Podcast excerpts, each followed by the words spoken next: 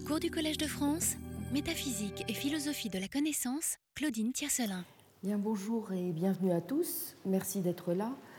Euh, comment, euh, comment montrer, sans perdre naturellement de vue la, la dimension a posteriori nécessaire à toute enquête métaphysique de la nature, bien comprise, sous peine de sombrer dans une métaphysique en apesanteur, que se justifie et même s'impose le recours à l'a priori, faute de quoi nous n'aurions aucun moyen de prétendre à une connaissance métaphysique irréductible à d'autres formes de savoir. C'est ce que j'avais entrepris de montrer la semaine dernière en soulignant certes les euh, limites de l'analyse conceptuelle par intuition de cas possibles, mais aussi ses immenses mérites, celui au premier chef de nous aider à mieux tracer euh, les limites entre le concevable et le possible, entre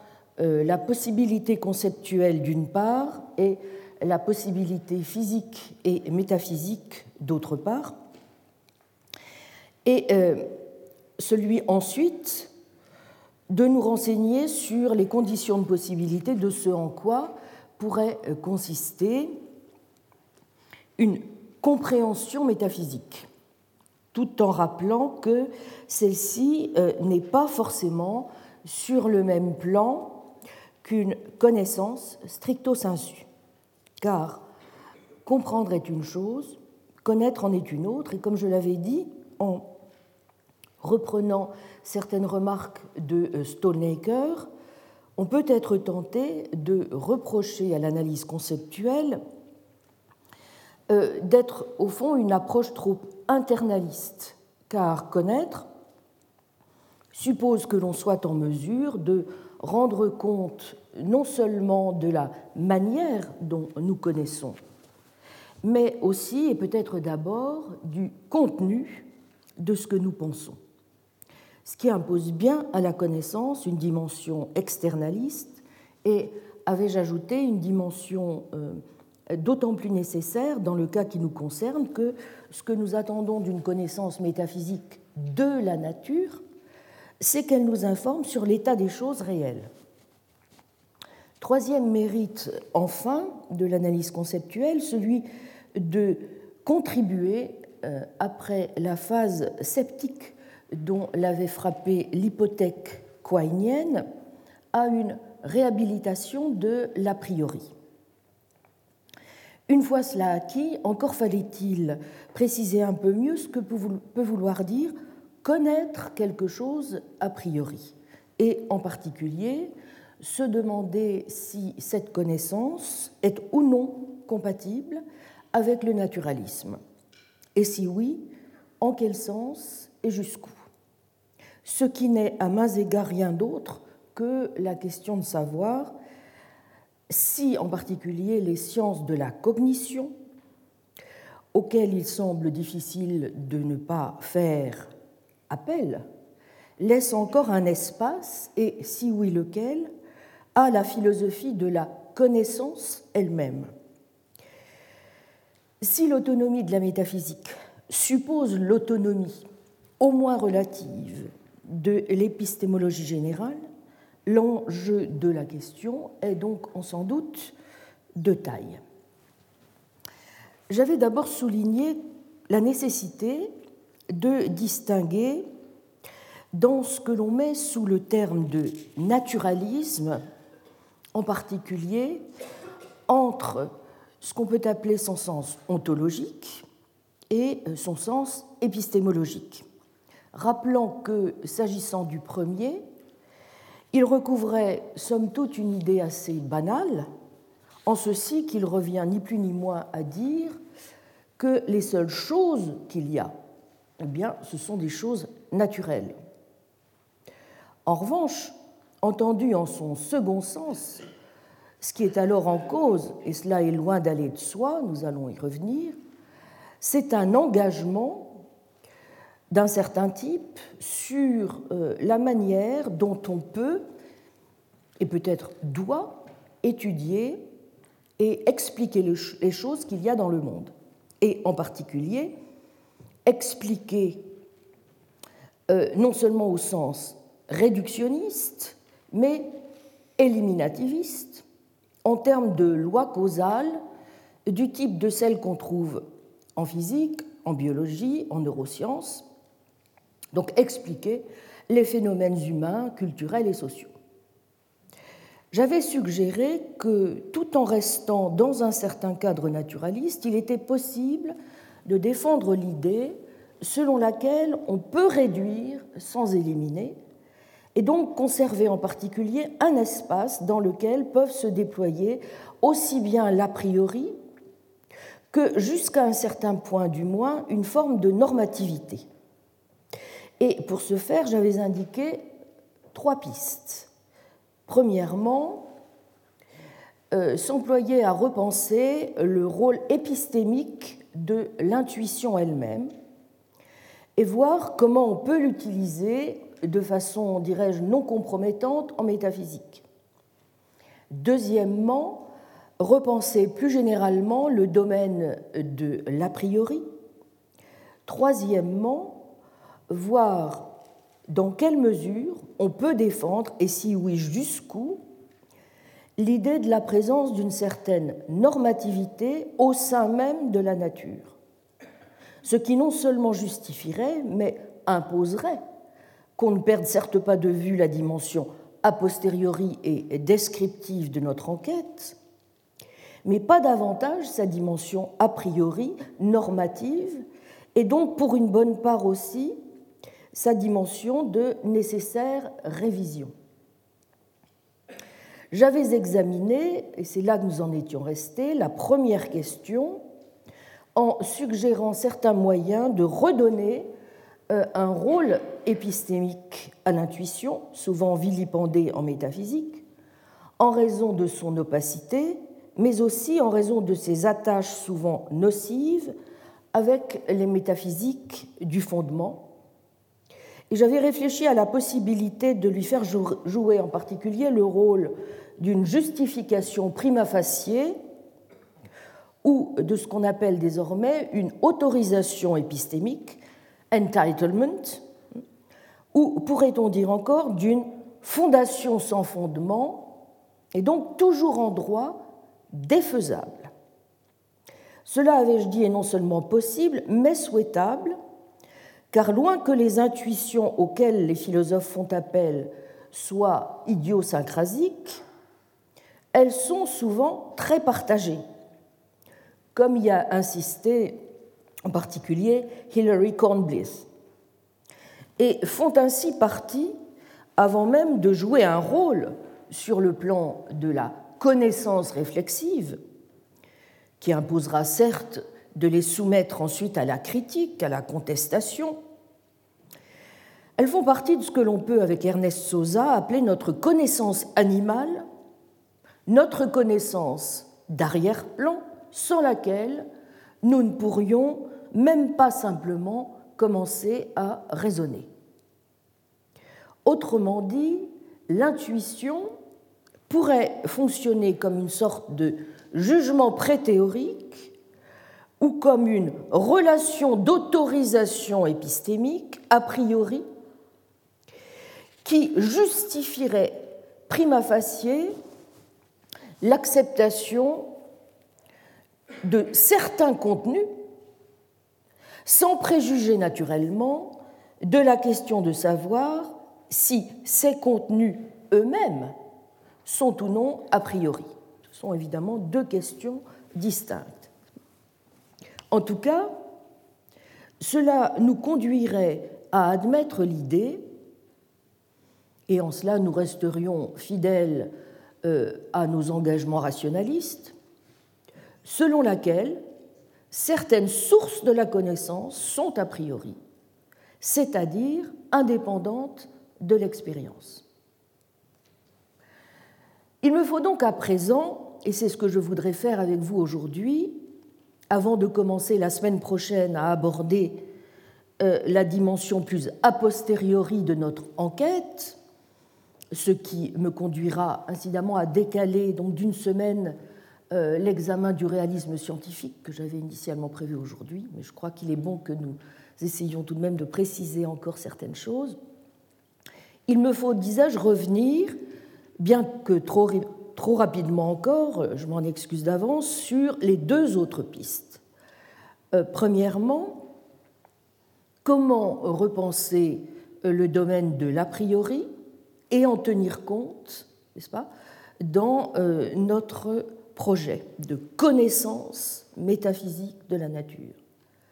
Deuxièmement, voir dans quelle mesure on peut défendre, et si oui jusqu'où, l'idée de la présence donc d'une certaine normativité au sein même de la nature, qui non seulement justifierait, mais imposerait, vous voyez, qu'on ne perde pas de vue la dimension a priori, normative et donc pour une bonne part aussi, euh, la dimension de nécessaire révision de notre enquête.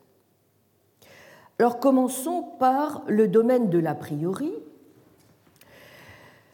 Euh, Christopher Peacock, qui a beaucoup contribué à redonner euh, euh, une certaine vitalité, pour ne pas dire une vitalité certaine, aux réflexions contemporaines en épistémologie sur l'a priori, fait remarquer que, je le cite, l'existence de l'a priori a été considérée comme incompatible avec une certaine forme obligatoire de naturalisme. Et il pose la question suivante est-ce le cas Et y a-t-il des substituts naturalistiquement motivés qui soient adéquats à l'a priori? C'est une des cinq questions que Peacock pose euh, dans le chapitre qu'il consacre euh, à l'a priori dans l'Oxford Handbook de philosophie contemporaine. Euh, les autres questions, incidemment, sont celles-ci. Comment caractériser l'a priori? Quelle est la forme correcte que doit prendre tout énoncé vrai sur ce qui est a priori? Troisièmement, quelle est la source d'un statut a priori? Et donc, en plus de la quatrième que je viens de, de citer, la cinquième, quelle est la signification philosophique de l'a priori et quelles autres tâches philosophiques soulève-t-il Alors, je commencerai par faire remarquer que si par naturalisme on entend toute approche visant à considérer qu'il est possible de réduire, voire d'éliminer tout ce qui, de près ou de loin, échappe à la nature, qu'il s'agisse de l'esprit, des normes, de ce qui, d'une manière ou d'une autre, n'impose pas une référence obligée à l'expérience sensible des corps et le contact causal avec les objets physiques qui nous entourent, et si par a priori qu'il s'agisse d'une croyance, d'un contenu ou d'une proposition, on entend ce qui est indépendant de l'expérience ou ne suppose pas pour se former d'être connu, justifié, compris, tenu pour vrai,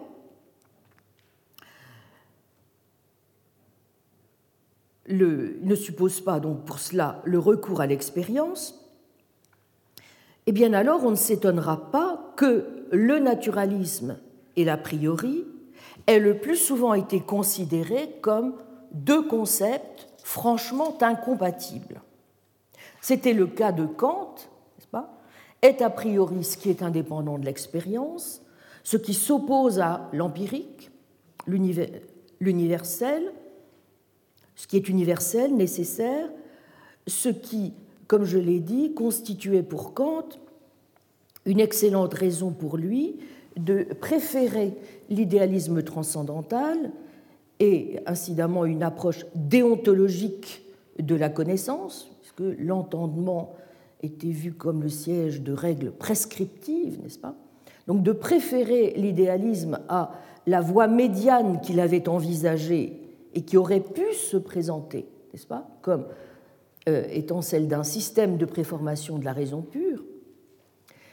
Mais c'était aussi, bien entendu, le cas de Frege, de Husserl, dont l'antipsychologisme consistera à dire, par exemple, chez Frege, euh, que les lois de l'être vrai, c'est évidemment une distinction capitale sur laquelle on aura peut-être l'occasion de revenir tout à l'heure, les lois de l'être vrai ne sont pas les lois du tenir pour vrai. Contre Boltzmann ou Marr en particulier, qui admettaient un gradualisme pragmatique et intégré Darwin, Frege ne cessera d'affirmer que les lois logiques disent non pas comment on pense, conformément à des lois de la pensée éventuellement expliquées de façon évolutionniste, mais comment on doit penser. Autrement dit, pour un réaliste platonicien dogmatique à la Frege, n'est-ce pas, euh, il n'y a aucune possibilité de ne pas rejeter le naturalisme scientifique. Mais euh, c'est aussi, l'avons-nous vu, euh, même si cela s'accompagne de nouveaux arguments et de nouveaux brouillages, dans les définitions et les distinctions canoniques qui vont de pair avec ces concepts, le cas de Quine, de souligner l'incompatibilité du naturalisme et de l'a priori. Comme le rappelle Peacock, je le cite, l'impression selon laquelle il y a une incompatibilité de ce genre trouve souvent son expression dans la littérature consacrée à ces sujets chez ceux qui sont favorables à des idées dans une large mesure quinienne. Ainsi, dans Theories and Things de 1981, Quine formule une doctrine, doctrine naturaliste dans ses grandes lignes. Il caractérise le naturalisme comme, je cite, la reconnaissance du fait que c'est au sein de la science elle-même, et non dans telle philosophie première, qu'il faut identifier et décrire la réalité. Fin de citation. On ne saurait être plus clair. Y a-t-il pourtant une incompatibilité totale entre le naturalisme et la reconnaissance d'une certaine forme d'a priori? Serait-il possible, en particulier, de voir dans l'a priori comme euh, ce que Peacock appelle les poutrelles du naturalisme, ce qui aurait tout de même un avantage non négligeable, puisqu'il permettrait d'éviter à la fois le naturalisme réductionniste et scientiste à la Quine, donc d'éviter une épistémologie intégralement naturalisée, mais d'autre part d'éviter aussi une forme de réalisme dogmatique platonicien à la Frege. Eh bien, il me semble que euh, nous devons en tout cas faire porter nos efforts sur cette recherche si justement nous devons apporter une réponse satisfaisante ou rationaliste convenable au défi de l'intégration. Peacock considère ainsi que l'existence et la nature de l'a priori sont des questions définitionnelles pour la philosophie. L'attitude qu'a un philosophe à l'égard de l'a priori est vraiment fondamentale pour déterminer ce qu'est toute son approche du sujet. Parfois, comme dans la philosophie critique de Kant, ou comme dans l'épistémologie de Quine, émerge une nouvelle position majeure à partir de la réflexion sur des questions qui impliquent de façon explicite les notions d'a priori ou d'empirique. Mais même lorsqu'un usage explicite n'est pas fait de la notion de l'a priori dans les questions auxquelles il s'adresse, le philosophe, dans sa méthodologie, euh, dans la série de considérations auquel il s'ouvre, dans la conception même qu'il a des visées de son enquête, dans l'idée même qu'il se fait de ce qui est impliqué dans la justification. Eh bien, dans tout cela, il ne peut pas s'empêcher de euh, montrer un certain nombre d'engagements relativement à la nature et à l'existence de l'a priori. Comprendre l'a priori n'est donc pas seulement intéressant en soi, c'est également intéressant si nous voulons parvenir à une compréhension rationnelle de nous-mêmes, si nous, voulons pouvoir nous comprendre en tant que philosophes.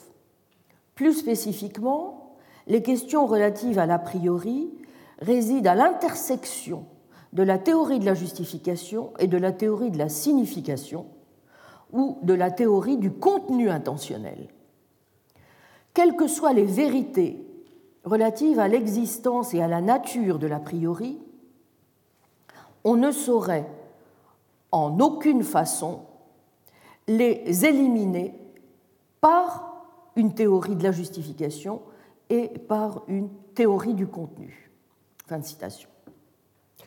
Si euh, Christopher Peacock a, comme je le crois, raison, et si l'une des questions clés de la philosophie de la connaissance est celle de savoir si la connaissance peut avoir des sources ou des conditions qui soient a priori ou indépendantes de l'expérience, alors comment faire? J'ai déjà eu l'occasion de dire que Quine laisse dans son épistémologie naturalisée une certaine place à l'a priori, au sens où, vous vous en souvenez, la logique du premier ordre est certaine parce que complète et, dit-il, obvie.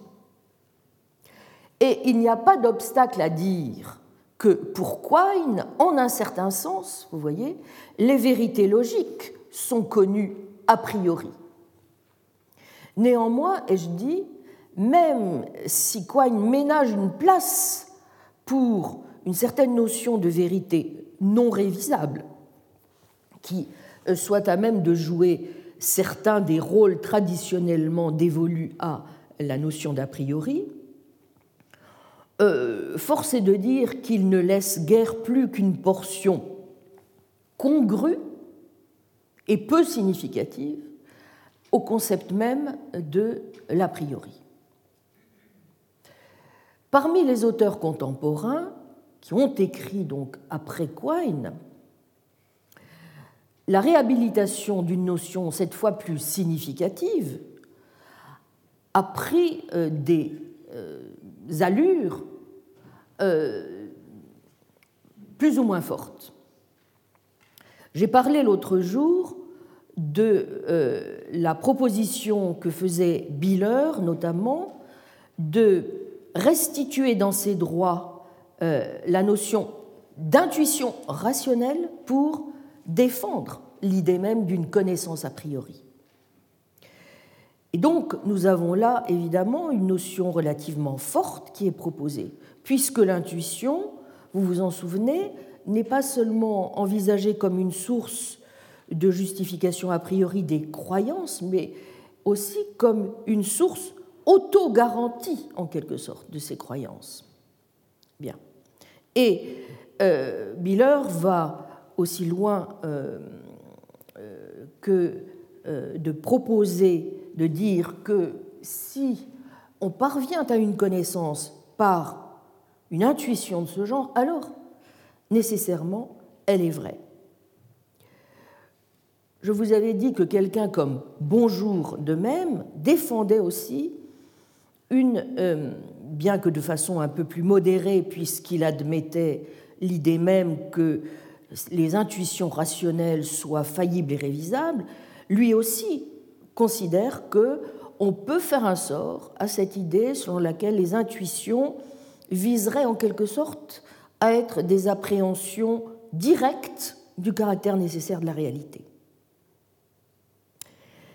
Bon, néanmoins, et je, le rappelle encore, il me semble que si nous voulons aller le plus loin possible dans le sens où nous puissions aller relativement à la notion d'intuition et l'intégrer en quelque sorte dans notre défense généralisée de la notion de connaissance a priori, la seule manière dont nous puissions véritablement le faire, c'est en l'entendant au sens, une fois encore, de quelque chose qui ne euh, revient pas à euh, exiger l'existence de principes ou de connaissances a priori absolues, n'est-ce pas, euh, comme c'est le cas dans le rationalisme classique, même si ce n'est pas non plus, à l'inverse,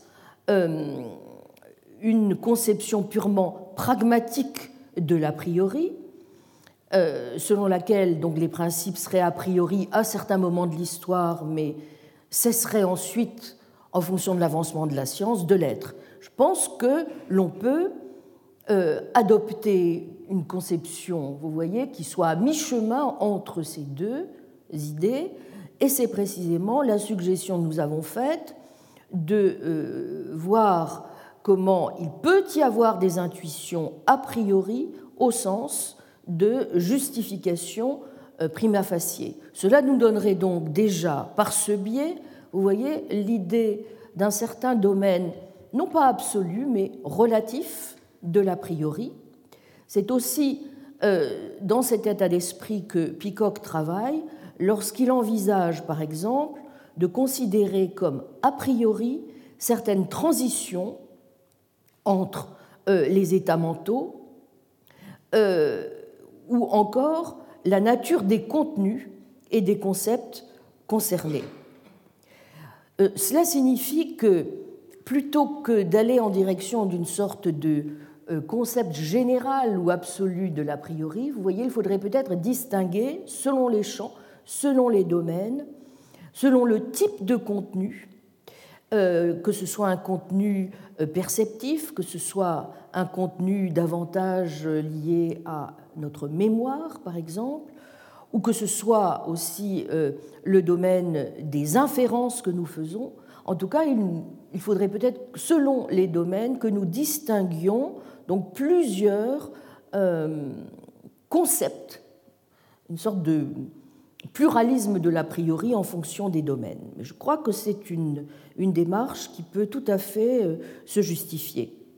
On pourrait dire ainsi, par exemple, s'agissant de la connaissance de soi, que euh, lorsque quelqu'un dit qu'il souffre, qu'il a mal, eh bien, euh, c'est quelque chose qui est relativement a priori, relativement donc, relativement à l'expérience qu'il fait de sa douleur.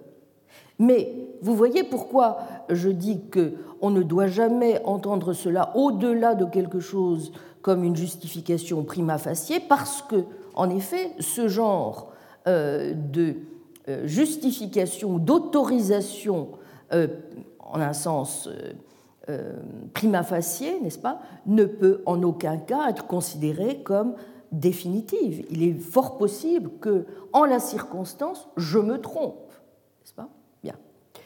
De la même manière, on peut considérer évidemment que quelqu'un qui effectue une déduction est quelqu'un qui a une garantie en quelque sorte a priori que euh, certaines transitions déductives sont vraies. Donc je pense qu'il euh, faut distinguer entre le fait d'avoir prima facie des raisons de croire, par exemple, ce qu'on voit, euh, ce, que l'on, euh, ce dont on fait l'expérience, ce dont on se souvient, euh, et évidemment le, fait que cela n'implique en rien qu'il soit vrai a priori, pas, que telle ou telle chose que nous sentons, que nous percevons, que nous nous rappelons, euh, soit telle. Au contraire, et, Peacock insiste beaucoup sur ce point, le plus souvent même, euh, lorsque nous arrivons au bout de la chaîne des justifications, quelquefois, très souvent, c'est faux. Mais cela ne signifie pas pourtant, n'est-ce pas, que nous devions négliger, me semble-t-il, l'importance de cette première étape, une fois encore, parce que si nous ne nous abritions pas derrière cela, alors il serait très difficile de tout simplement commencer à juger, à raisonner. Bon. Autrement dit, euh, je pense qu'on doit pouvoir, de façon assez générale, non plus limiter le domaine de l'a priori à la thèse selon laquelle il y aurait des concepts ou des transitions euh, a priori, mais euh, l'étendre à l'idée même euh, qu'il peut y avoir des autorisations épistémiques a priori, et donc que le domaine de l'a priori peut s'étendre au domaine plus général de la justification de la connaissance et de nos normes épistémiques. Il me semble qu'on peut montrer que pour certaines d'entre elles, et je vais y revenir, ces normes ont bien un caractère a priori. Euh, je l'avais euh, du reste euh, montré l'an dernier dans le cours que j'avais consacré aux normes épistémiques, selon que ces normes s'appliquent au langage, à la pensée ou à la connaissance en général, et selon la manière dont elles guident les états, les actions ou les pratiques qu'elles sont supposées régir et fonctionnent donc comme, je l'ai dit la fois passée, des prérequis normatifs. Mais que sont au juste ces prérequis normatifs et comment pouvons-nous donc les entendre sans renoncer, je le répète, purement et simplement à toute approche naturaliste de la connaissance et de la normativité. Cela suppose, comme vous le voyez, si nous voulons ne pas nous couper d'entrée de jeu d'un certain naturalisme, aller beaucoup plus loin dans l'examen même de ces normes et euh, tâcher de comprendre en particulier comment elles peuvent ne pas être en totale opposition avec la nature. J'en viens donc au deuxième point euh, de l'examen, et euh, je crois qu'il nous faut ici distinguer normes et normes, si j'ose dire. Il faut en distinguer essentiellement cinq.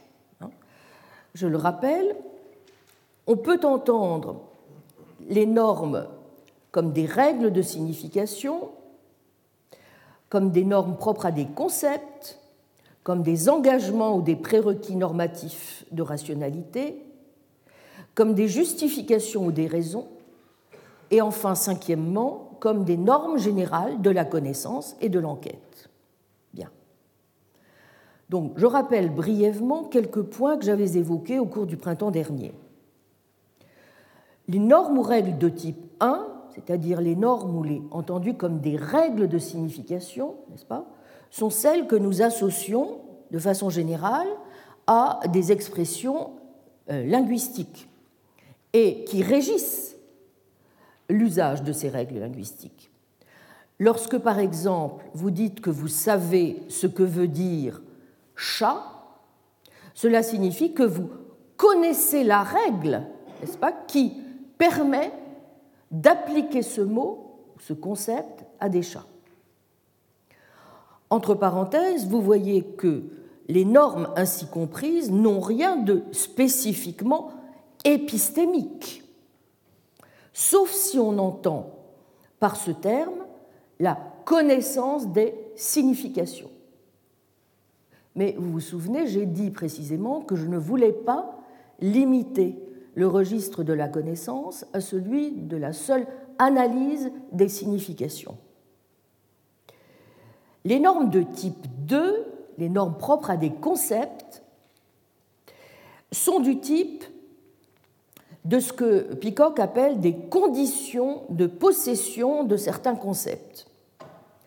Par exemple, les concepts perceptifs ou les concepts logiques. Alors, c'est ce que, justement, euh, j'ai euh, indiqué tout à l'heure en disant que certains de ces concepts recouvraient certains types de transitions entre des états mentaux et des autorisations épistémiques ou prima facie. Par exemple, euh, Tyler Burge a beaucoup insisté, par exemple, sur la façon dont on pouvait concevoir euh, le témoignage ou l'autorisation perceptive, euh, c'est aussi un point sur lequel Peacock insiste, comme, vous voyez, des normes de cette nature. Il faudrait bien entendu développer énormément ce point. je l'avais fait un peu l'an passé, je, ne puis pas, je ne puis le reprendre ici, et il faudra faudrait quasiment consacrer une année entière à l'examen de ce seul point.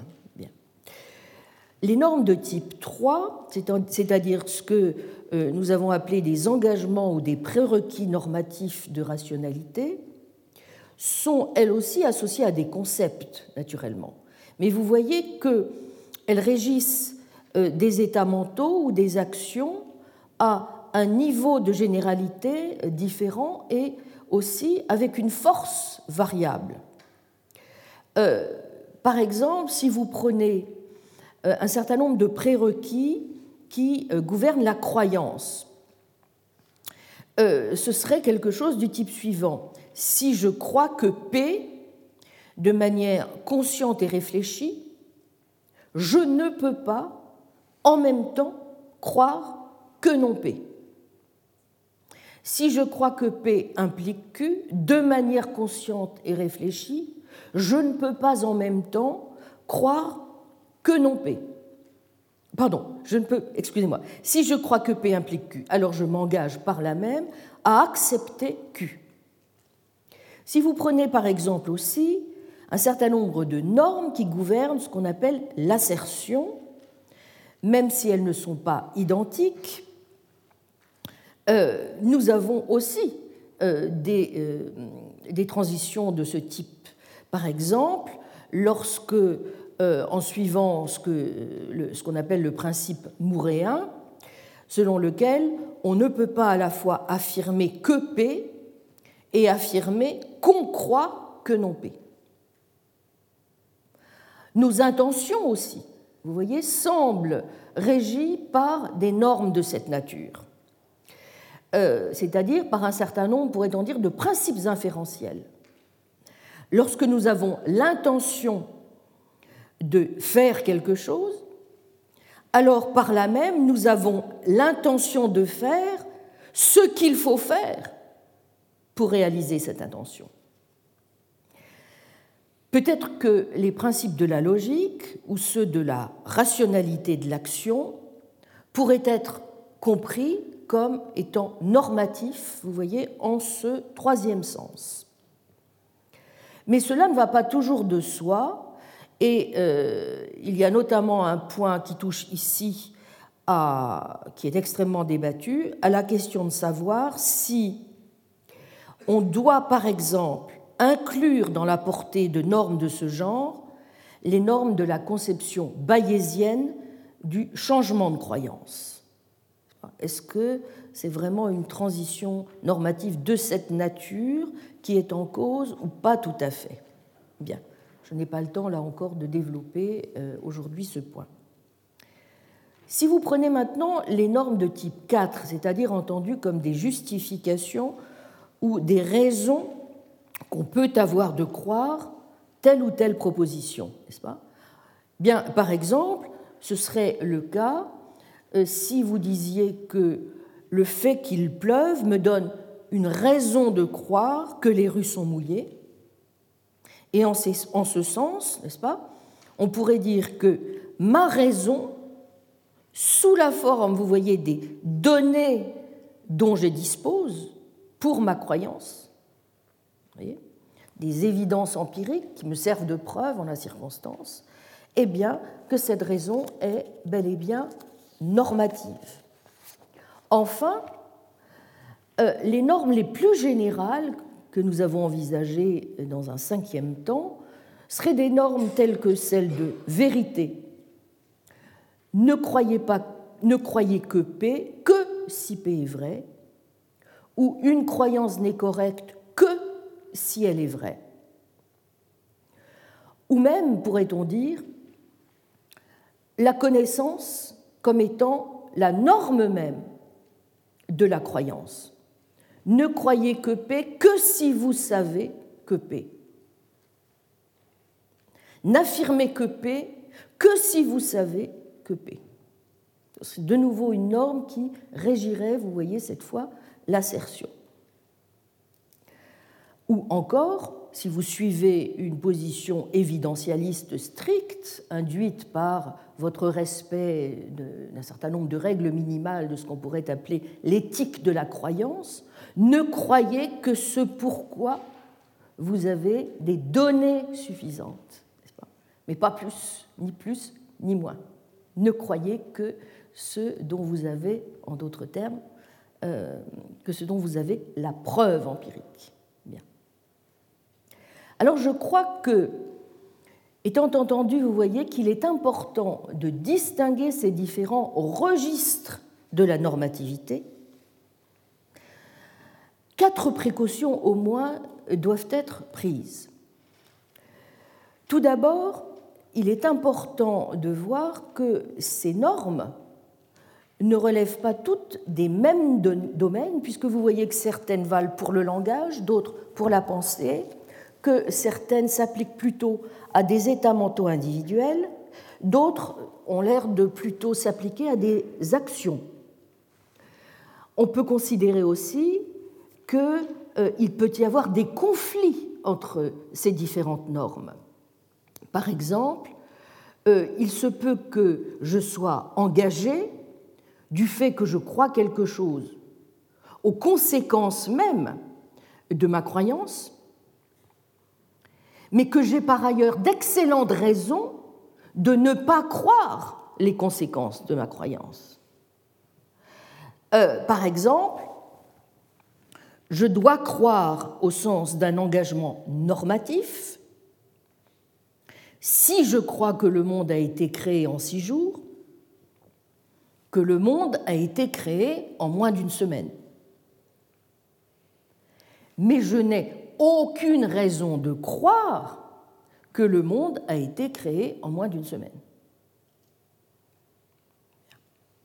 Deuxièmement, on peut envisager aussi qu'il existe peut-être une structure commune à ces normes et par exemple qu'elles se réduisent toutes à des raisons ou à des types de raisons, ou même qu'elles s'appuient toutes peut-être sur une structure de valeurs épistémiques commune, ou qu'elles relèvent d'une catégorie spécifique de nécessité, la nécessité normative. Mais on peut aussi considérer que les normes se réduisent, au fond, à des impératifs instrumentaux, et que, en cette euh, en cette affaire, les normes ne sont guère plus, au fond, que des descriptions générales des fonctions de la cognition. Vous voyez Bon. Euh, comment est-ce que nous réglons euh, toutes ces questions? Ce sont des questions extrêmement complexes et dont la réponse, vous allez le voir, est tout sauf simple. Donc j'attire l'attention surtout d'abord sur, vous voyez, les difficultés des questions qu'il faut envisager avant de euh, se permettre de répondre trop rapidement dans un sens ou dans un autre concernant la question de savoir si nous pouvons ou non penser la normativité euh, dans un cadre naturaliste ou pas.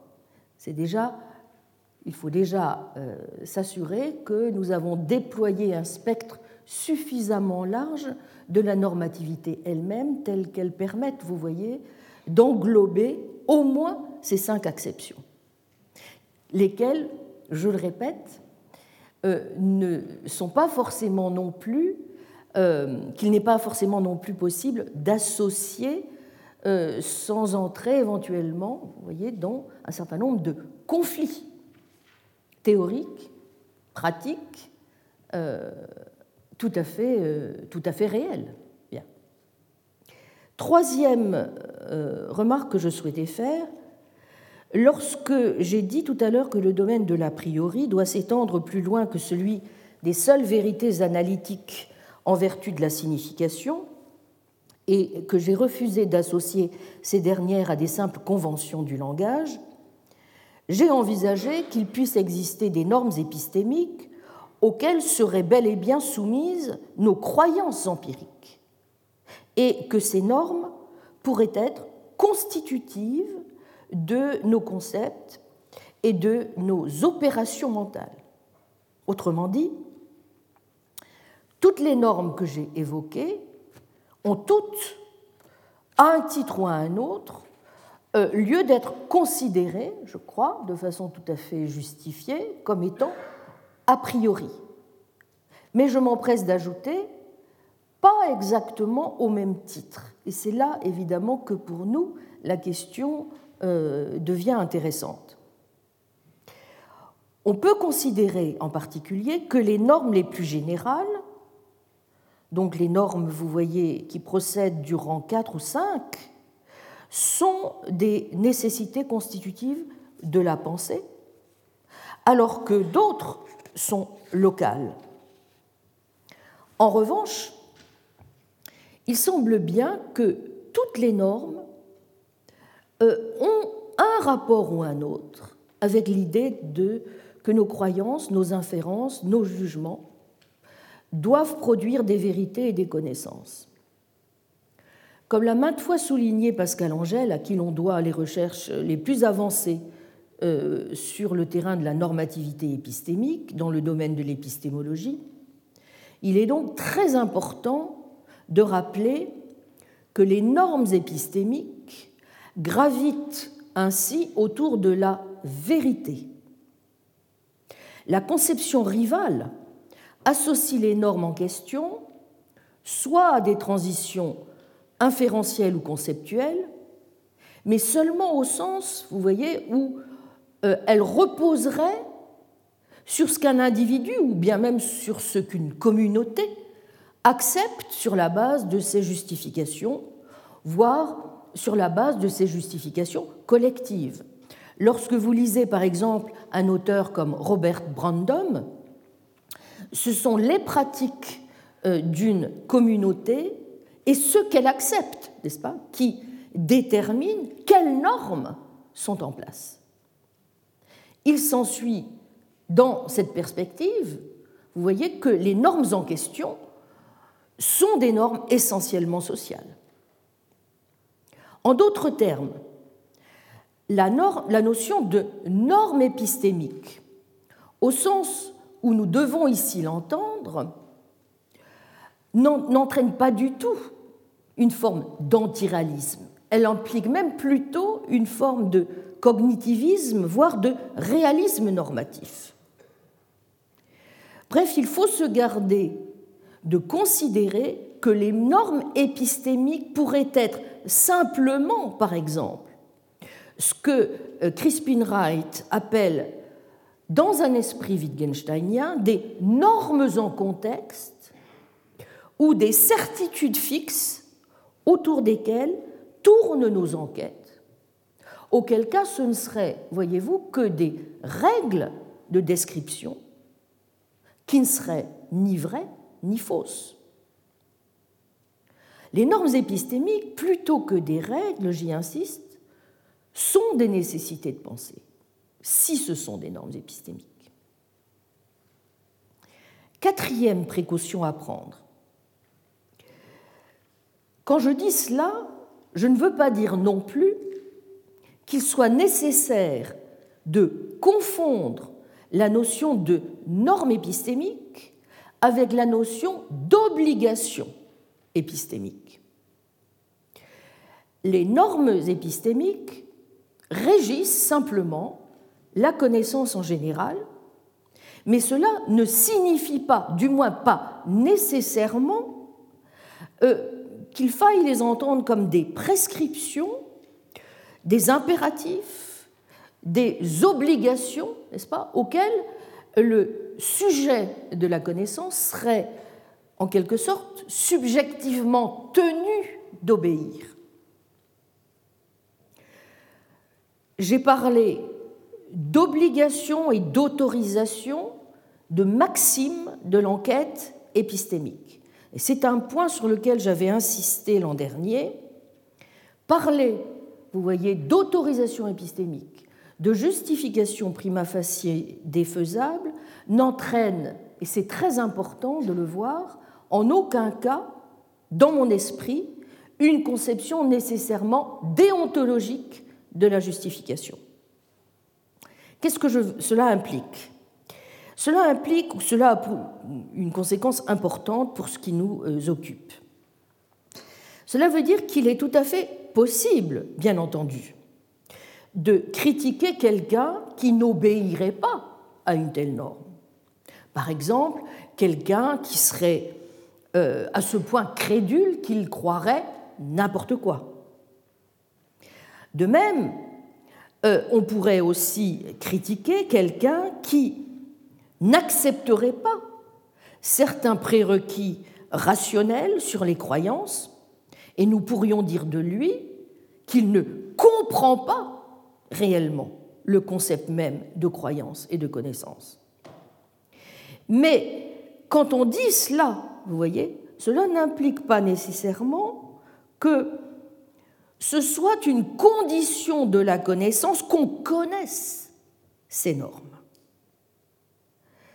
Alors, en disant cela, ce que je veux dire en particulier, ceci va me conduire à l'examen qui nous occupe, cela veut dire en particulier que des animaux ou des enfants peuvent, sous une forme élémentaire, respecter de telles normes.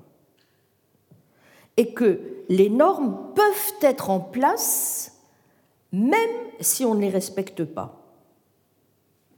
Par exemple, le fait qu'un sujet rationnel doive par exemple croire en fonction des données dont il dispose n'implique pas que ce sujet doive, avant de croire en fonction des données dont il dispose, croire qu'il doit croire en fonction des données dont il dispose. Il peut parfaitement croire et respecter la norme sans savoir consciemment qu'il le fait, ni se dire qu'il doit le faire. Cela va jouer un rôle important dans la manière même dont nous pouvons, et je crois, devons en vérité, stratifier le mental et penser le passage éventuel d'une strate que nous pourrions appeler protocognitive à des strates bien plus élaborées au sens proprement épistémologique du terme. Ce qui est, je vous le rappelle, notre objectif si nous voulons essayer justement de comprendre comment éventuellement certaines normes émergent de la nature. La norme même selon laquelle on ne doit affirmer que ce que l'on sait est elle-même, nous le savons bien, largement implicite et n'apparaît explicitement qu'à des occasions euh, particulières notamment dans certains contextes. Bref, il importe de ne pas confondre deux choses. Premièrement, le fait d'être guidé par une norme qui justifie propositionnellement nos transitions épistémiques, et deuxièmement, le fait de délibérer sur nos croyances, en adoptant explicitement cette fois cette norme comme prémisse. Or, et c'est là un point important, je vais y revenir, la majeure partie des croyances que nous formons ne requiert que la première des conditions. Mais comment peut-on se conformer, direz-vous, à des normes épistémiques si on ne les connaît pas? Comment peuvent-elles être des normes si on ne peut envisager euh, d'être critiqués pour les avoir mésusés. Il faut bien, évidemment, qu'à un moment donné, on s'en rende compte. Mais, une fois encore, peut-être que l'erreur ici serait de demander trop à nos croyances, et en particulier d'exiger que toute condition rationnelle toute norme épistémique puisse être internalisée. Après tout, la rationalité n'est pas elle-même totalement transparente. peut-être bien, n'est-ce pas, que notre espace des raisons est donc déjà grignoté d'emblée par l'espace des causes. Et donc c'est ce point que je voudrais maintenant, dans un troisième moment, voir avec vous, des normes dans la nature, point d'interrogation. Il me semble que cette manière de stratifier le domaine de la normativité devrait aussi permettre de mieux concevoir, et c'est évidemment cela euh, en partie d'abord l'enjeu, les liens possibles entre la philosophie de la connaissance d'un côté, les sciences de la cognition de l'autre, et par là même d'envisager une certaine approche naturaliste des questions, sans pour cela renoncer à une autonomie relative mais nécessaire de la philosophie de la connaissance elle-même, et donc aussi de la métaphysique relativement aux sciences en général. Assurément, les objections ne manquent pas. Nombreux sont ceux qui considèrent que, sauf à naturaliser et donc à éliminer l'épistémologie, il est impossible de mettre sur le même plan des analyses relevant de la psychologie cognitive et de la philosophie de la connaissance.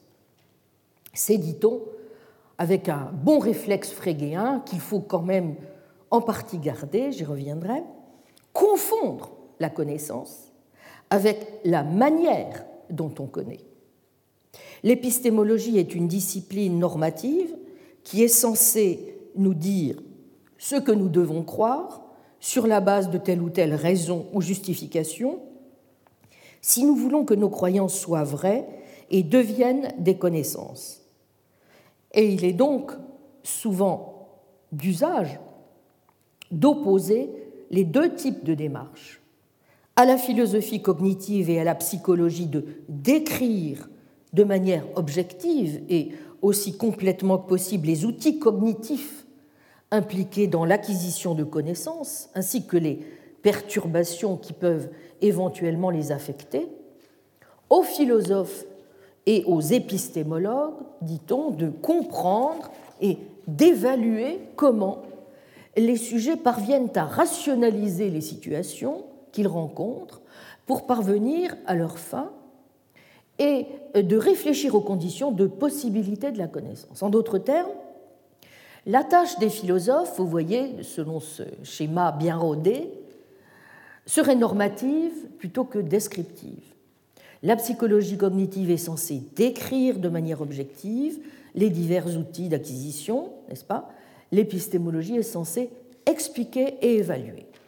Toute la question est de savoir si les cartes ne sont pas un peu plus brouillées qu'on ne le pense.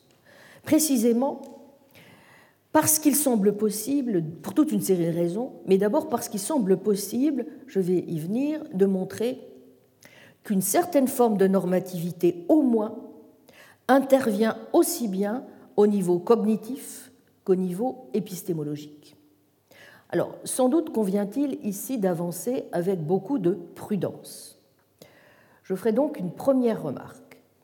La connaissance, assurément, n'est pas la cognition, laquelle recouvre toute forme de traitement de l'information, perception, mémoire, schéma d'action, évaluation, permettant à un organisme humain ou non humain de s'adapter de manière flexible à son environnement.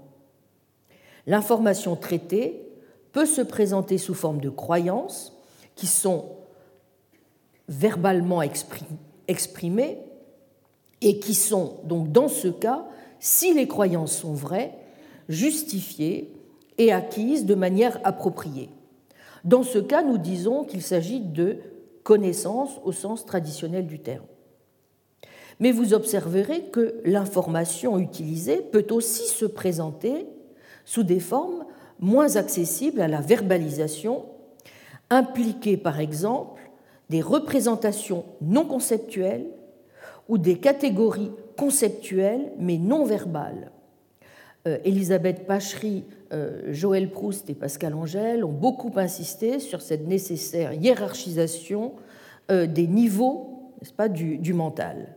Vous voyez que dans le deuxième cas, euh, on a raison de dire que la théorie de la connaissance n'a pas grand-chose ici à nous apporter, et que c'est à la philosophie cognitive de proposer une théorie de la cognition qui nous permette, au fond, de rendre compte de l'ensemble des modes de fixation de nos croyances, de toute une série de savoir-faire, des théories implicites, des modes conscients ou non conscients d'accès à l'information.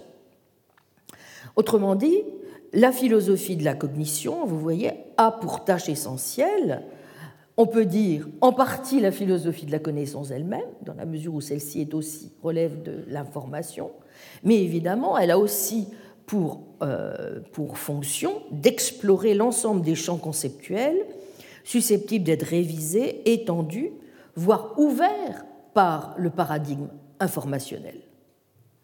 Deuxième remarque, il est d'usage aussi de considérer que les sciences cognitives ainsi entendues permettent généralement de distinguer deux axes de complexité.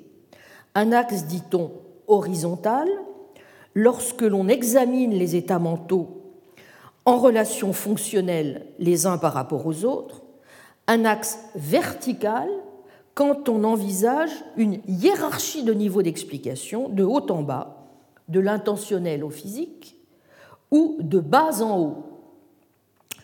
Pourtant, nombre d'auteurs ont fait remarquer qu'une telle conception fonctionnaliste de l'esprit manque encore de complexité et qu'il faut à ces dépendances, donc de type horizontal et vertical, vous voyez, ajouter une autre euh, hiérarchie des niveaux de mentalité et de cognition, et en particulier distinguer dans les contenus mentaux eux-mêmes des contenus subcognitifs, cognitifs et métacognitifs.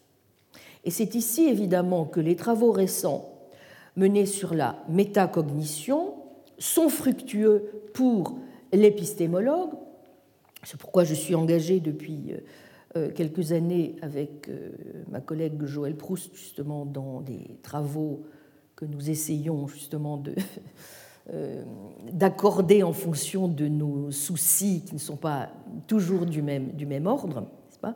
Mais c'est évident que les travaux menés sur la métacognition euh, permettent de repenser à nouveau frais les relations entre la cognition proprement dite et la connaissance.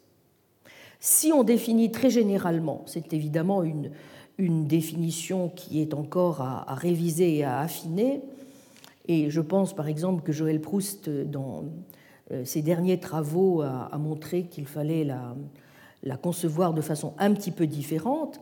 En tout cas, Très généralement, on dit de la métacognition que c'est le fait de penser à ce que nous pensons, ou si vous voulez, le fait de croire, par exemple, que nous croyons. Hein, c'est ce euh, la distinction tout à l'heure que j'ai faite entre croire que P, au sens d'avoir une disposition à se comporter comme si P était vrai, et d'un autre côté, croire qu'on croit que P ou s'attribuer ou attribuer à autrui la croyance que P. Vous voyez la différence importante entre ces deux types de croyances, c'est que la première est dirigée vers le monde, on dit que c'est une croyance de premier ordre, tandis que la deuxième est dirigée vers l'esprit. C'est une croyance esprit-esprit ou encore une croyance de second ordre. On peut donc, vous voyez déjà, dans nos croyances, distinguer celles qui sont orientées dans le sens esprit-monde et celles qui sont orientées dans, le sens esprit-esprit. Et ce qui est intéressant, c'est que de nombreux travaux en psychologie expérimentale sur l'attribution d'états mentaux chez les humains et les primates montrent que la capacité de s'attribuer à soi-même ou d'attribuer à autrui des états mentaux donc cette capacité de métacognition est sinon une capacité distinctive des humains, en ce qu'elle semble présente sous des formes variées chez les primates, du moins une capacité qui fait une grande différence dans un esprit. Et on trouve l'illustration de ce point dans toutes ces activités par lesquelles on essaie de prédire et d'évaluer nos propres dispositions et propriétés mentales s'agissant de leur adéquation cognitive. cette activité de contrôle cognitif ou de pilotage, monitoring, de processus cognitifs de premier ordre, vous voyez, fait l'objet aujourd'hui d'importants travaux qui sont menés conjointement par les philosophes et les psychologues. Et euh, même s'ils n'ont pas encore donné lieu euh, en philosophie de l'esprit à quelque chose de suffisamment général ou à une analyse vraiment unifiée, euh, qui permettrait de, mieux comprendre ce que peut vouloir dire le fait de connaître ces états cognitifs, voyez, ce sont des travaux qui ont déjà permis d'éclairer d'importantes caractéristiques du domaine métacognitif. Troisième remarque que je souhaiterais faire, euh, s'agissant justement de la question de savoir euh, quel type de normativité on peut assigner au mental. Il est certain qu'il nous faut certainement revoir l'approche classique qui tendait à opposer complètement cognition et connaissance sur le mode de l'opposition descriptif, psychologique, et normatif, épistémologique. Là où, disais-je, une approche fonctionnaliste mettait au fond relativement sur le même plan nos états épistémiques, en soulignant la dépendance causale horizontale des états mentaux, vous voyez que la métacognition nous oblige précisément à revoir ces habitudes, puisqu'elle nous oblige en premier lieu à nous intéresser euh, à sa structure. Est-ce que cette structure est ou non distincte, notamment? C'est un point sur lequel Joël Proust a, je crois, eu des résultats tout à fait impressionnants, en montrant que oui, il fallait le distinguer. Est-ce qu'elle est distincte ou non de la méta-représentation? Et si elle l'est, ce qui semble donc le cas, cela l'empêche-t-il de manifester des propriétés normatives? C'est ça tout le point, vous voyez? Or, justement, il semble bien que non, puisque l'on peut observer au niveau métacognitif déjà plusieurs propriétés de cet ordre. La métacognition est, si je suis les conclusions de Joël Proust, premièrement prédictive et rétrodictive, deuxièmement c'est un processus évaluatif dirigé vers le soi. Troisièmement, c'est un processus qui a une fonction normative et motivationnelle, l'évaluation produisant à son tour des révisions et des ajustements reposant sur la prédiction et la rétrodiction procédurale. Donc, évaluation dirigée vers soi, prédiction. Autrement dit, même si la question de la normativité du mental et de ce qu'il y a lieu d'entendre par là euh, euh, sont largement débattues, vous voyez qu'elles se posent bel et bien, et avec sans doute une acuité particulière, sur le plan de la, déjà de la métacognition. Quatrième remarque, euh, cela évidemment nous oblige, vous voyez, à singulièrement affiner la question que je soulevais tout à l'heure de savoir si nous devions ou pas euh, introduire une véritable hiérarchie entre les états mentaux.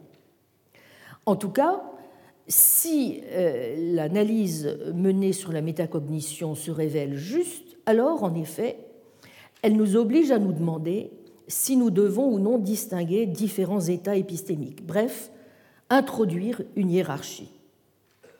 Alors, euh, la thèse fonctionnaliste, vous voyez, euh, habituelle, énonce que les croyances sont des états mentaux, quels qu'ils soient, qui ont pour rôle d'entrer en relation causale et de produire causalement de nouvelles croyances et de nouvelles actions. Mais elle semble, vous voyez bien, si on la suit jusqu'au bout, laisser de côté de très nombreuses distinctions qui sont pour nous importantes.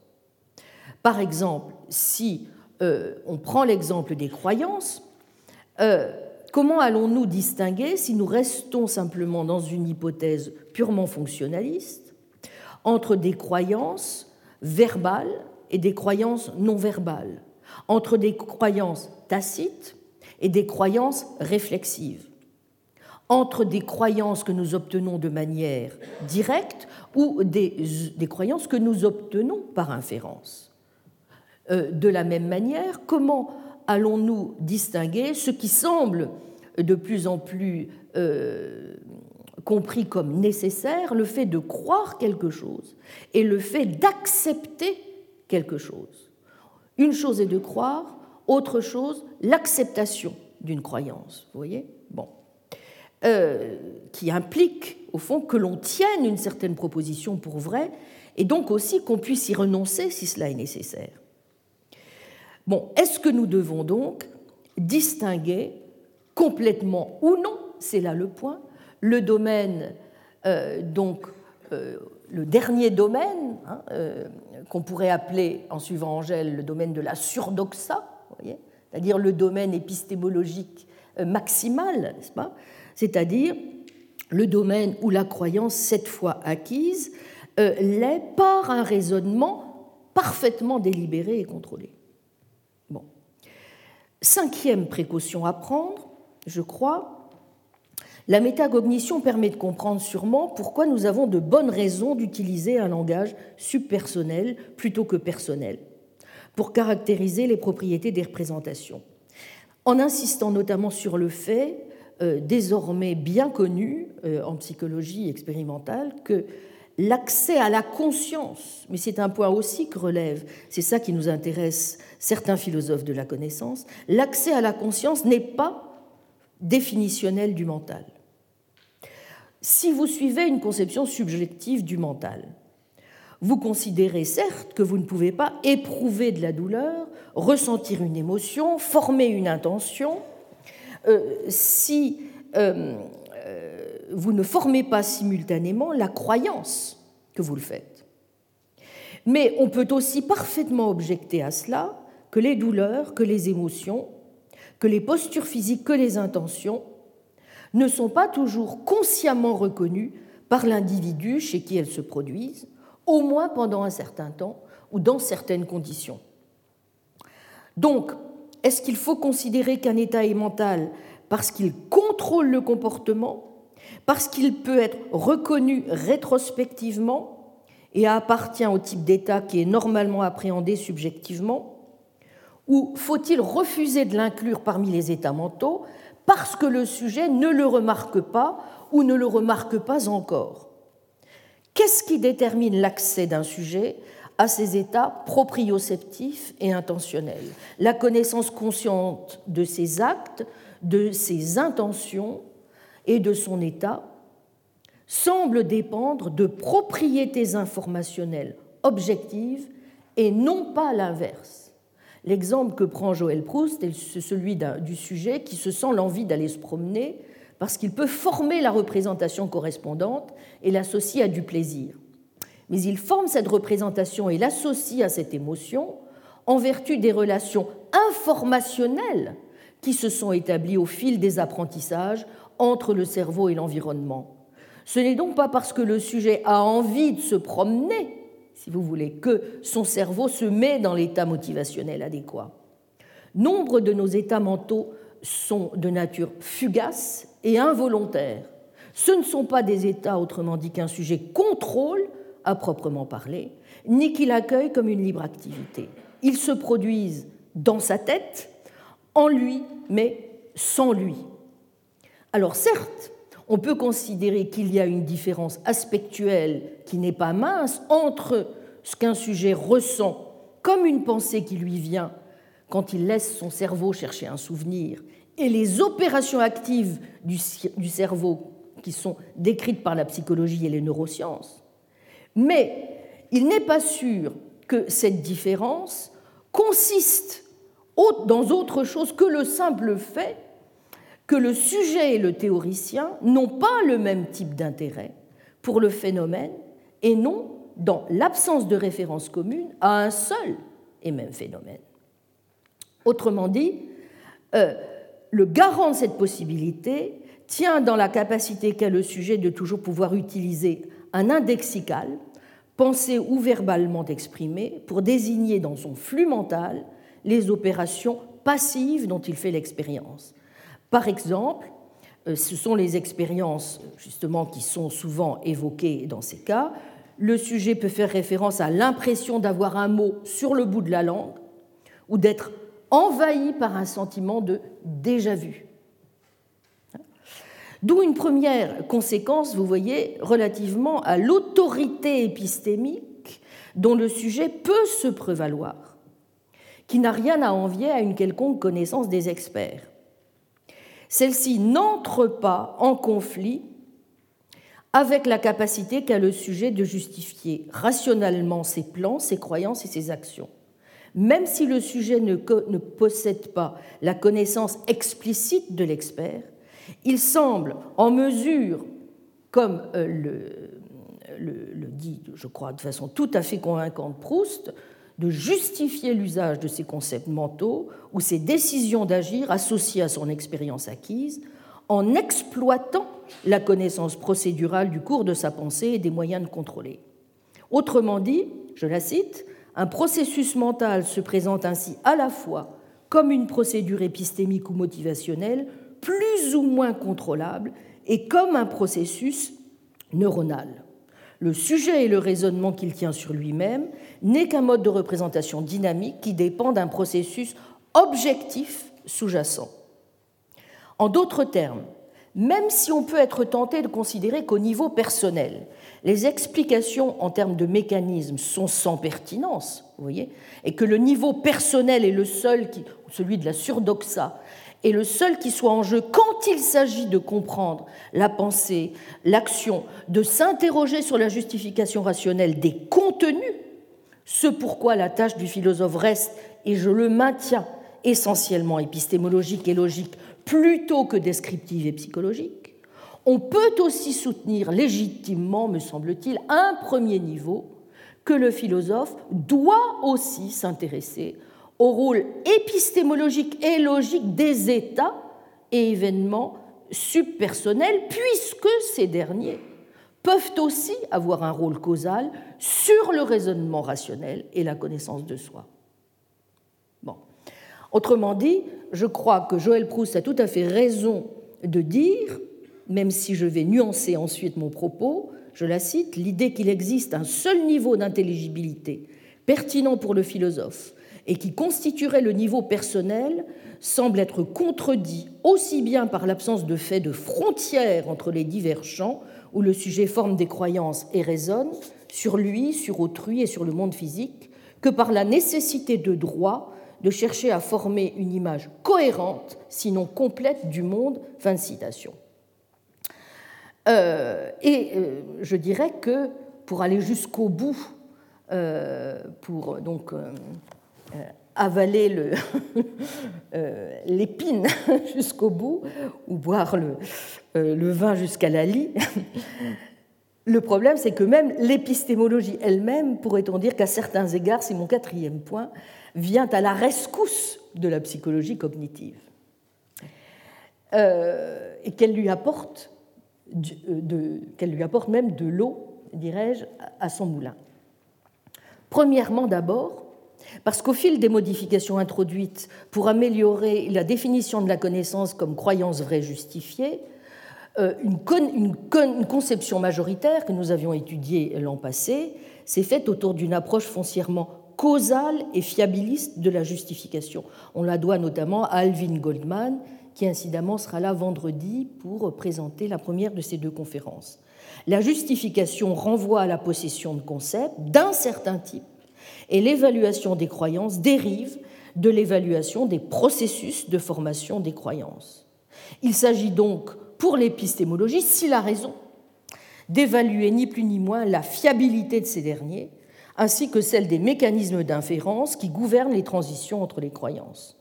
Comme le remarque Goldman, je le cite, la logique ne peut à elle seule déterminer quels processus sont admissibles car cela dépend des propriétés de notre appareil cognitif de base, ainsi d'ailleurs que de l'organisation sociale, point d'ailleurs qu'il euh, explicitera euh, vendredi prochain.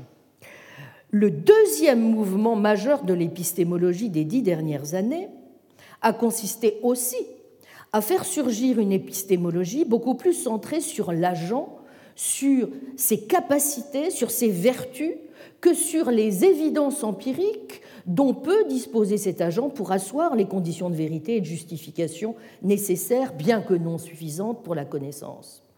Vous vous souvenez que nous avons vu l'an passé comment, notamment chez des auteurs comme Ernest Sosa ou John Greco, l'idée est de considérer qu'une croyance ne peut être garantie que si elle est non seulement le, le produit de processus causaux fiables, mais aussi de dispositions et de capacités du sujet, et que l'on peut appeler ces dispositions des vertus. Et donc revenu par là même au sein d'une épistémologie essentiellement post-kantienne et post-positiviste, un thème, pourrait-on dire, aristotélicien, qui était celui des vertus intellectuelles. Et donc, dans certaines versions de ce qu'on appelle ce deuxième courant, celui de l'épistémologie des vertus, les dispositions, vous voyez, sont aussi entendues comme des aptitudes ou des capacités acquises qui se définissent essentiellement en termes fonctionnels. Selon certaines versions, c'est vrai, ce sont plus des habitudes volontaires qui impliquent un engagement de l'agent. C'est le cas notamment dans la version que propose Linda Zagzebski. Mais vous voyez, l'idée toutefois la plus générale est que si un agent a une connaissance, celle-ci peut être portée à son crédit.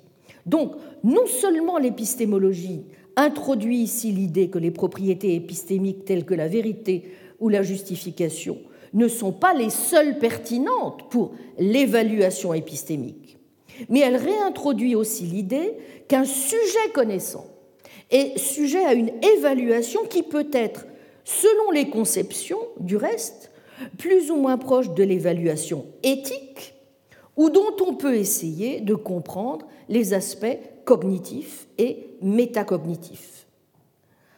Cela voudrait donc dire que jusqu'à un certain point, il faut céder la place à un élargissement des valeurs épistémiques à d'autres valeurs que euh, la simple connaissance, mais par exemple à des valeurs comme la compréhension, l'épanouissement de vertus intellectuelles associées même à des vertus morales, disent certains auteurs. Et la question se pose de savoir si des notions telles que le contrôle volontaire, l'engagement, imposent ou non un retour à une forme d'internalisme et à une conception déontologique forte de nos obligations épistémiques, ou s'il y a lieu, y compris dans une telle vision de l'épistémologie, de proposer une lecture naturaliste du contrôle de la conscience, de la volonté et de l'engagement. Si on suit une version comme celle de Joël Proust, par exemple, on peut parfaitement faire cadrer, vous voyez, une conception du contrôle de la conscience, de la volonté et de l'engagement parfaitement conforme, n'est-ce pas, à un certain nombre de prérequis de ce type d'épistémologie. Donc ce n'est pas un hasard d'ailleurs si euh, elle s'inspire beaucoup d'un certain nombre de catégories provenant de ce deuxième courant. Mais il y a aussi un troisième courant de l'épistémologie, c'est celui qui est avancé par Timothy Williamson, qui, revient à dire que la, connaissance, c'est quelque chose qui est premier, n'est-ce pas? Euh, C'est-à-dire que c'est un état mental, au même titre que percevoir, imaginer ou se souvenir. Cela revient donc à remettre, vous voyez, non seulement au premier plan de la philosophie de la connaissance le concept de connaissance auquel on avait tendu à substituer celui de justification, mais aussi à soutenir sans complexe que l'épistémologie est une partie de la philosophie de l'esprit. Idée, cela dit, qui était déjà chère à Descartes et à Locke. Mais vous voyez que des accusations répétées de psychologisme, justement, avaient tendu à convaincre, euh, avaient contribué à, à convaincre les épistémologues qu'il fallait la laisser définitivement sous le manteau. La conception traditionnelle voyait dans la croyance, non, mais pas dans la connaissance, un état mental, car celle-ci est composée d'une croyance et d'une condition non mentale, la vérité et peut-être la justification. C'est ce qui faisait dire, par exemple, à Jerry Fodor qu'une psychologie de la croyance est possible, mais pas une psychologie de la connaissance. Et euh, dès lors, la psychologie cognitive, conçue comme une théorie de l'intérieur de l'esprit ou comme une théorie individualiste, si vous voulez, ne pouvait être qu'une psychologie de la croyance, éventuellement de la croyance vraie. Mais si on suit maintenant le modèle que propose Timothy Williamson, vous voyez, on peut tout à fait renverser cette image en insistant simultanément, un, sur la primauté de la connaissance comme état mental, deux, sur la factivité de la connaissance. Et donc, en allant plutôt dans le sens d'une conception foncièrement externaliste et non pas internaliste de la connaissance. Troisièmement, insister sur le fait que la connaissance est quelque chose d'extérieur et donc que c'est quelque chose que l'on peut posséder sans en être conscient. Autrement dit, sans savoir qu'on le sait. La raison pour laquelle nous sommes réticents à avoir dans la connaissance un état mental est, indique Williamson, que nous pensons implicitement aux états mentaux comme aux conditions internes auxquelles doit satisfaire un individu. Mais rien ne nous y oblige. Au contraire, du fait que nos états mentaux sont individués extérieurement, ils ne sont pas, dit-il, transparents ou lumineux. En d'autres termes, la connaissance n'implique pas que l'on sait. Elle n'en est ni une condition nécessaire, ni une condition suffisante. En revanche, l'assertion est soumise à la norme de la connaissance. Lorsque quelqu'un asserte que P, il est implicite qu'il sait que P, ou du moins se représente comme sachant que P. Enfin, même si la connaissance n'est pas définie en termes de notions comme celle de justification et de fiabilité, elle a bien des liens avec ces notions et avec d'autres notions causales, notamment avec celle de sensibilité et avec celle de sécurité. Ce sont des questions sur lesquelles je n'ai pas le temps de m'étendre aujourd'hui. Mais vous voyez que si on suit cette troisième, euh, position euh, inhérente à, l'épistémologie elle-même, on voit qu'il y a plus que des liens qui peuvent se tisser entre la philosophie de la connaissance elle-même, d'une part, la philosophie de l'esprit, mais aussi la psychologie cognitive. Voyez Et que euh, les, territoires peuvent singulièrement se brouiller comme en atteste du reste le type des préoccupations et questions qui sont aujourd'hui dominantes en épistémologie et qui s'organisent autour des questions suivantes. J'en indiquerai brièvement quelques-unes. Que veut-on dire au juste en disant que la justification est normative? Faut-il remplacer l'épistémologie par la psychologie descriptive? Peut-on admettre l'existence de faits normatifs relativement auxquels les modes d'inférence sont de bons modes de raisonnement tout en restant naturalistes et en considérant que la détermination de la nature de ces bonnes raisons doit passer par l'étude de la manière dont nous raisonnons et acquérons de fait les croyances à question. Quatrième idée, les recommandations épistémologiques doivent-elles s'entendre comme des prescriptions hypothétiques ne s'appliquant qu'à certains ou catégoriques, c'est-à-dire valables pour tous? Cinquième type de question, dans quelle mesure nos croyances peuvent-elles être affectés par les actions que nous entreprenons. Quelle sorte de choix ou de contrôle volontaire avons-nous sur la formation de nos croyances? Sixièmement, l'épistémologie émet-elle simplement des lignes directrices pour évaluer les croyances qui sont en définitive les nôtres? Ou en émet-elle aussi sur la manière dont nous allons former ces croyances? Septièmement, l'épistémologie a-t-elle pour seule fonction d'évaluer la légitimité de nos croyances au vu des évidences empiriques dont nous disposons, ou peut-elle aussi émettre des directives sur la manière de se comporter comme chercheur? Sur la manière dont, par exemple, il conviendrait de collecter davantage d'évidences empiriques, de multiplier nos sources, de mieux contrôler nos expérimentations, d'être attentif à la critique, etc. Donc vous voyez, euh, euh, d'une manière ou d'une autre, euh, il est certain qu'on peut tout à fait envisager qu'on puisse, concevoir une, épistémologie qui, même si elle, est, euh, par exemple, foncièrement euh, externaliste, et euh, face et, continue de faire une place à un certain nombre de prérequis de l'internalisme, qu'elle soit néanmoins pensée sur un autre mode que celui de la conscience lumineuse ou transparente, de l'obligation et du volontarisme doxastique. Et par exemple, on peut tout à fait envisager une épistémologie qui s'appuierait sur euh, l'analyse extrêmement précise du mode d'état affectif immédiat, que veut dire avoir un sentiment de connaissance, un sentiment de rationalité, avoir un effet déjà-vu, euh, euh, mais aussi évidemment des, modes volontaires et réflexifs. Ça évidemment, ça ne les supprime. Alors je dirais pour finir euh, est-ce que dans tout ceci, l'a priori est encore sauf? Alors je dirais qu'il l'est, et je repartirai de là la prochaine fois, il l'est pour des raisons, euh, je dirais, pour plusieurs raisons. Il est d'abord pour des raisons propres à certaines difficultés inhérentes à certains projets épistémologiques eux-mêmes.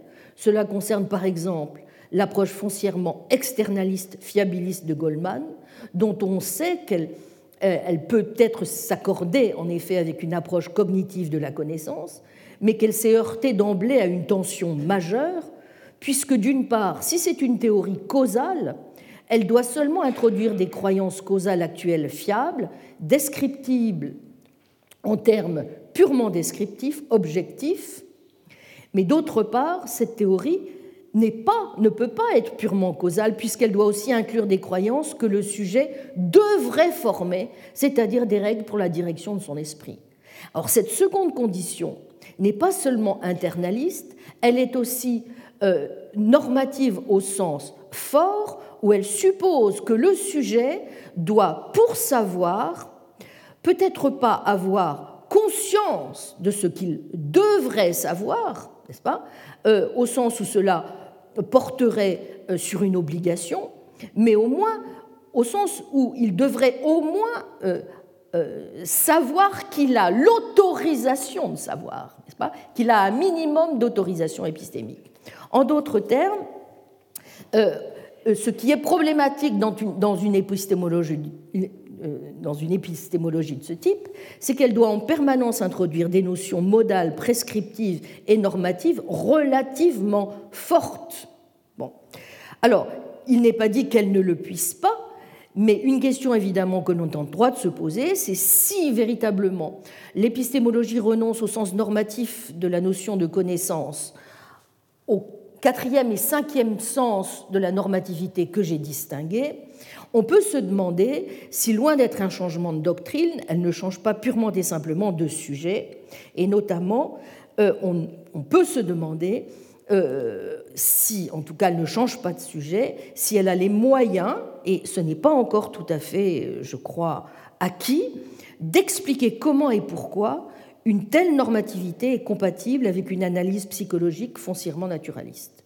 Deuxièmement, il me semble que l'a priori est sauf en un deuxième sens, d'abord parce qu'on peut considérer que certains concepts tenus pour épistémiques, tels que la sensation et la perception, ne sont pas évidemment normatifs. Une autre question concerne celle de savoir si, la structure des raisons épistémiques est parallèle ou non à celle des raisons pratiques. Est-ce que, par exemple, euh, nous devons comprendre nos raisons épistémiques en un sens internaliste ou externaliste est-ce qu'il y a des raisons normatives aussi bien qu'explicatives? Y a-t-il des choses que l'on doit croire, qu'il est bon de croire, correctes ou incorrectes d'ignorer?